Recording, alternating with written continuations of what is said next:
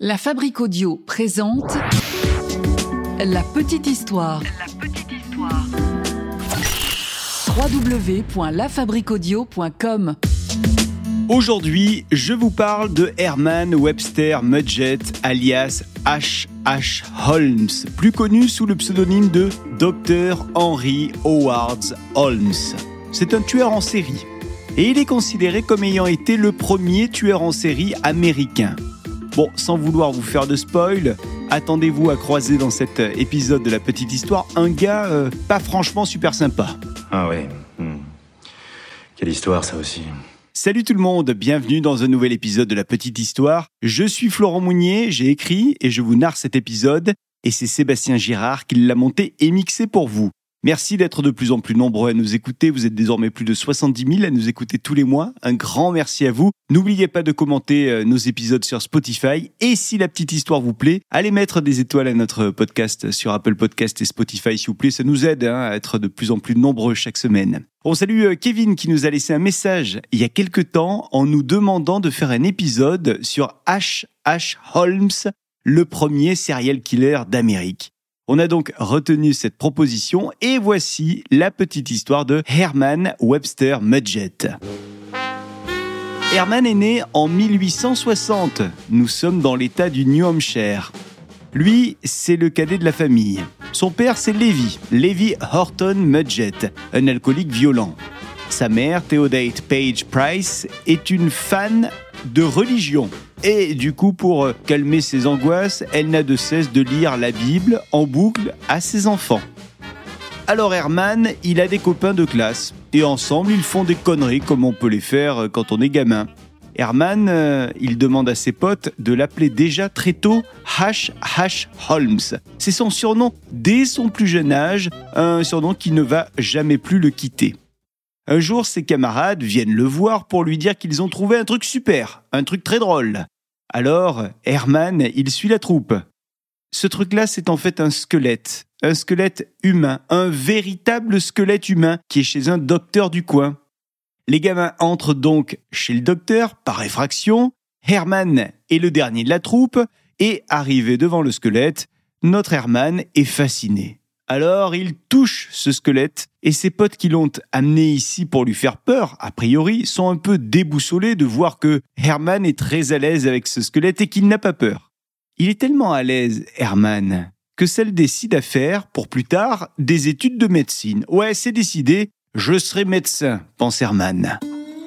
Les années passent et Herman obtient son diplôme, non pas de médecin, mais d'assistant pharmacien. C'est pas mal. Mais ça ne lui suffit pas. Herman, lui, il voulait être médecin. Qu'à cela ne tienne, Herman se fabrique un faux diplôme du département de médecine de l'Université du Michigan. Ce faux lui permet d'être dans les locaux de cette prestigieuse université de médecine et d'être au contact de ce qu'il aime tant, c'est-à-dire euh, bah, les squelettes, les cadavres, les corps morts. Herman commence même à voler des corps du laboratoire. Il les embarque chez lui et puis il les transforme. Il les défigure. Et puis, quand il les ramène, ces corps, à l'université, il fait en sorte que tout le monde pense que les gens morts qu'il a défigurés ont été tués accidentellement. Alors vous allez me demander, mais pourquoi est-ce qu'il fait ça? Eh bien en fait, c'est pour obtenir de l'argent des assurances. Oui, parce que chaque fois qu'une personne meurt, Herman part voir des assureurs pour souscrire des polices à leur nom avant que ces personnes ne soient officiellement désignées comme mortes.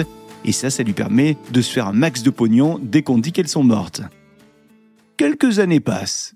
Et finalement, Herman déménage à Chicago afin de poursuivre une carrière en pharmaceutique.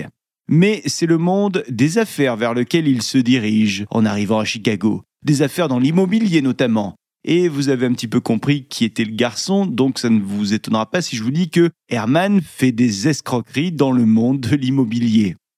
Alors côté vie perso, parce que je ne vous ai pas trop parlé de sa vie perso encore, il épouse Clara Lovering dans le New Hampshire. Avec elle, il a un enfant, un fils, du nom de Robert Lovering Mudgett. Été 1886. Holmes est donc à Chicago.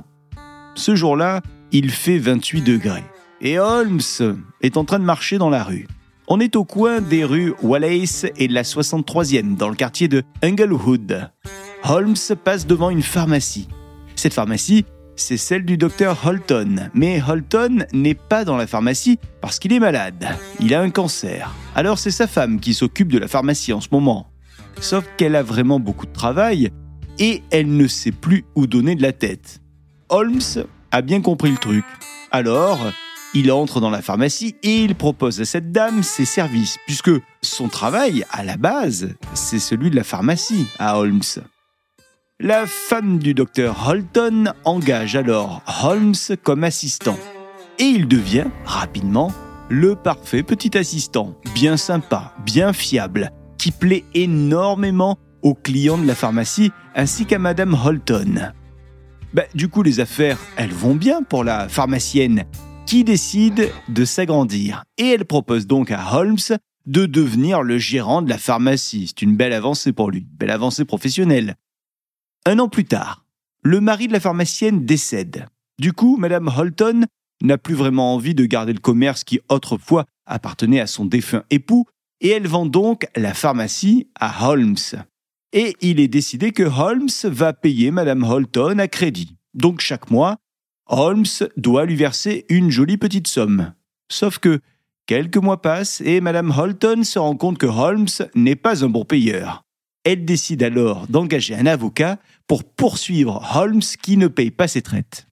Et c'est à partir de ce moment qu'on ne va plus jamais entendre parler de Madame Holton.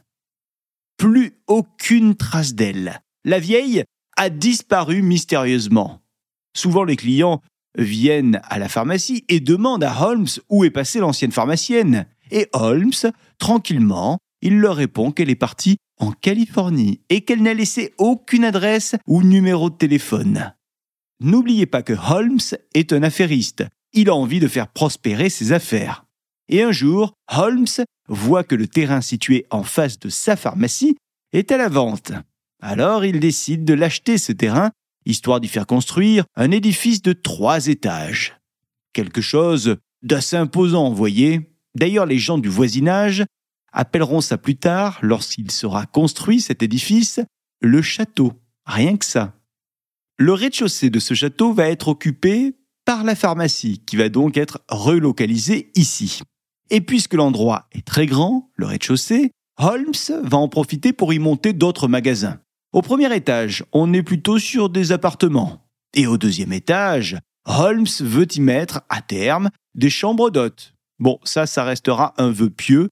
Les chambres ne fonctionneront jamais.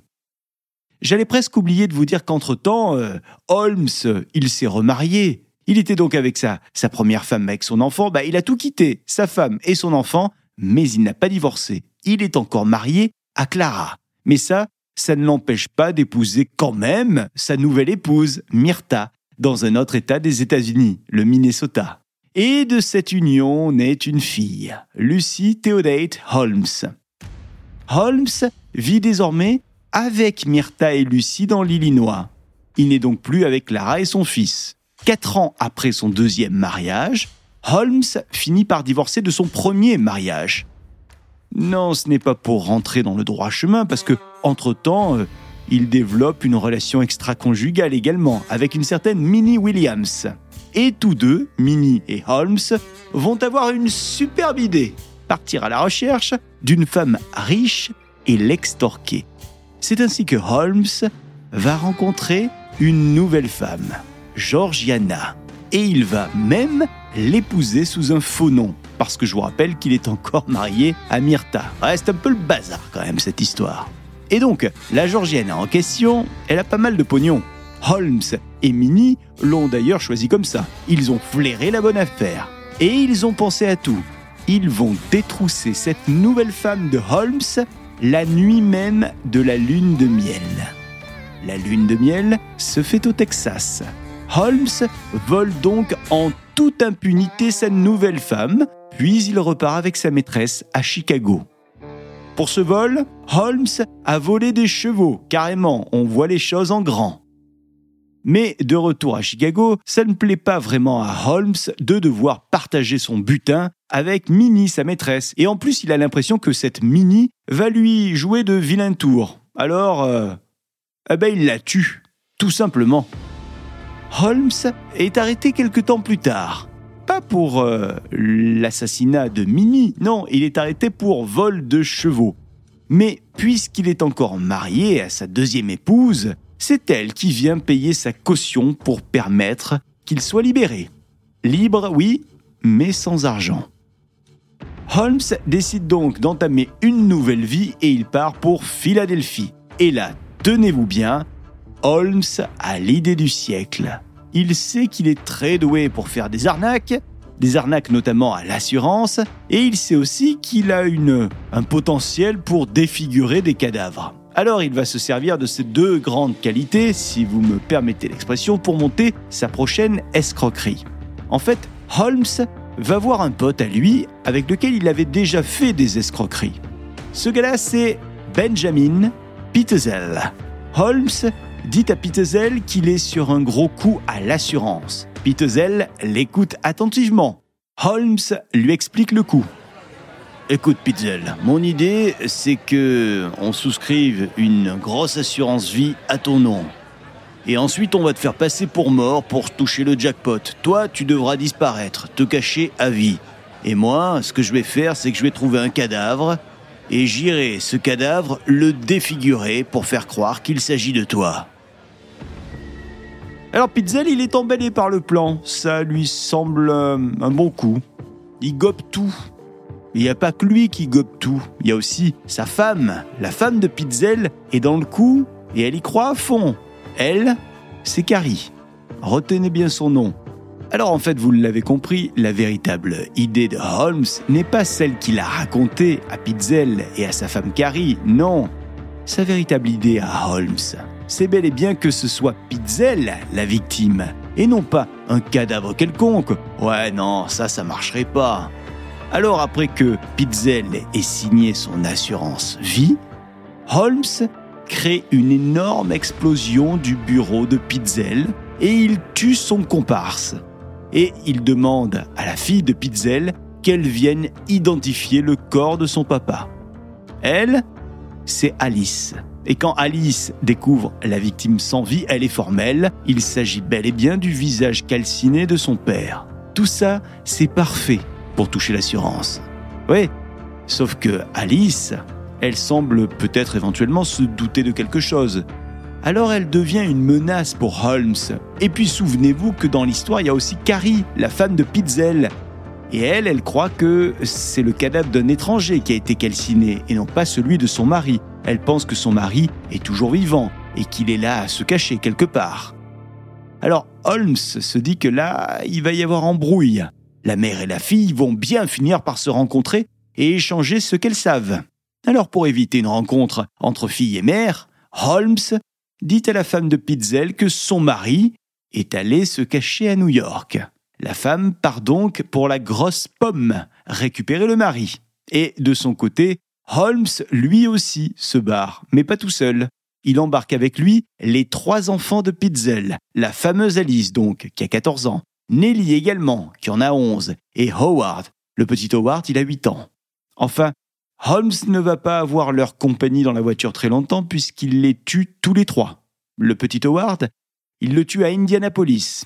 Et les adolescentes, il les tue à Toronto, au Canada. Holmes est alors recherché par la police pour le vol des chevaux, mais aussi pour les meurtres qu'il aurait euh, perpétrés. Holmes est finalement arrêté le 17 novembre 1894 à Boston. Et la justice lui laisse le choix d'être jugé au Texas ou à Philadelphie. Holmes choisit la deuxième option et il plaide coupable. Dans l'attente du procès, le détective Geyer refait pendant huit mois le long parcours de Holmes avec les trois enfants Pitzel. Il visite plus de 900 maisons où Holmes aurait pu séjourner et il retrouve tout d'abord les cadavres nus d'Alice et Nelly enterrés dans une cave à Toronto. Puis, il retrouve les restes calcinés du petit Howard, préalablement découpés en morceaux à Indianapolis. Après la découverte de ces corps, la police de Chicago et les journalistes commencent à enquêter sur le bâtiment de Holmes, dans le quartier d'Inglewood, souvenez-vous, le bâtiment qu'on appelait le château. On enquête parce qu'on pense que d'autres cadavres vont être trouvés et auraient pu être cachés ici par Holmes. Et puis des rumeurs vont bon train dans le quartier. Certains disent que le château est truffé de pièges et d'instruments de torture. Bon, tout ça est un mensonge, semble-t-il. Aucun plan d'époque ne prouve l'existence de ces pièges. Et en plus, les pièges dont on parle auraient coûté tellement cher que jamais Holmes n'aurait pu les faire réaliser. Finalement, rien n'est trouvé au château. Et quelques mois plus tard, Holmes est finalement inculpé pour le meurtre de Pitzel et de ses trois enfants. Et il est condamné à mort. Holmes ne sera jamais jugé pour les autres victimes dont il est très potentiellement l'auteur. En tout cas, certains disent que Holmes aurait tué 200 personnes. Bon, ce chiffre, il est certainement très exagéré, mais le véritable nombre de victimes reste flou. Les spécialistes disent qu'il est fort probable qu'Holmes ait fait au moins 9 victimes. Donc, en plus des quatre victimes avérées, que sont Benjamin Pitzel et ses enfants Alice, Nelly et Howard, les autres meurtres d'Holmes seraient donc Minnie, Minnie Williams, souvenez-vous, la maîtresse et complice. On parle également de la sœur de Minnie, Nanny, que Holmes aurait tuée, la pharmacienne, Madame Holton, et puis Julia, Julia Smith, avec qui Holton aurait eu une liaison. Holmes aurait avoué l'avoir tuée en tentant un avortement.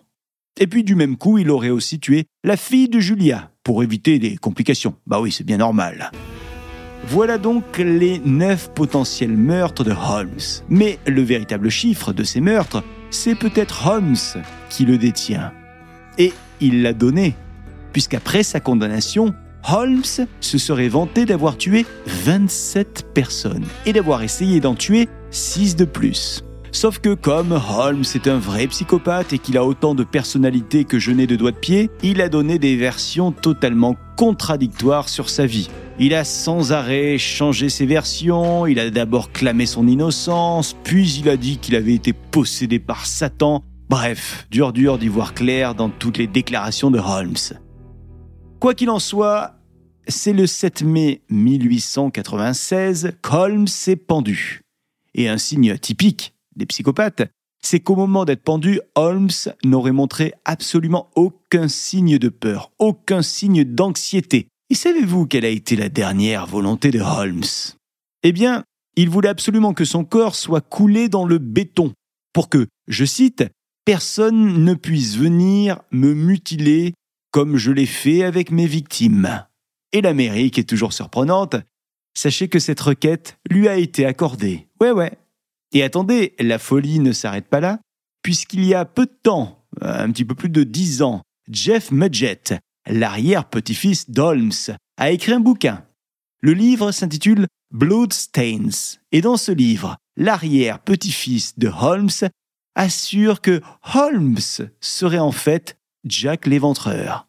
Bon, évidemment, c'est une thèse peu crédible.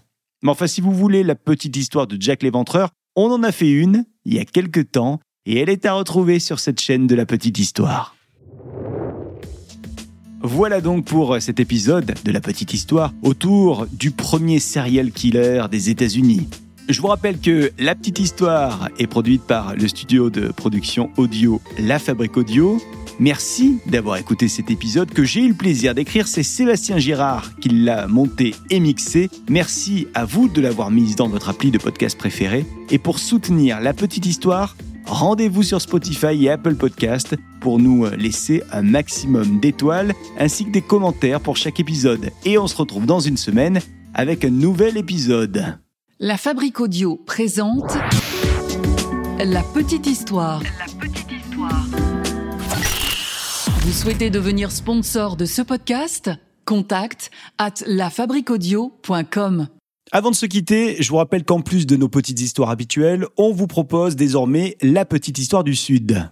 On vous parle dans cette petite histoire du Sud des personnages qui ont marqué l'histoire de Provence ou l'histoire d'Occitanie. Des légendes du Sud également sont à l'honneur, des secrets des villes du Sud. Et vous, vous connaissez une histoire de la région, Provence-Alpes-Côte d'Azur ou d'Occitanie? N'hésitez pas à nous en parler. On vous attend sur contact.lafabriqueaudio.com, la fabrique avec un K. Et d'ici là, n'hésitez pas à aller écouter La Petite Histoire du Sud, une nouvelle chaîne de podcast signée La Fabrique Audio à découvrir sur votre euh, appli de podcast préféré.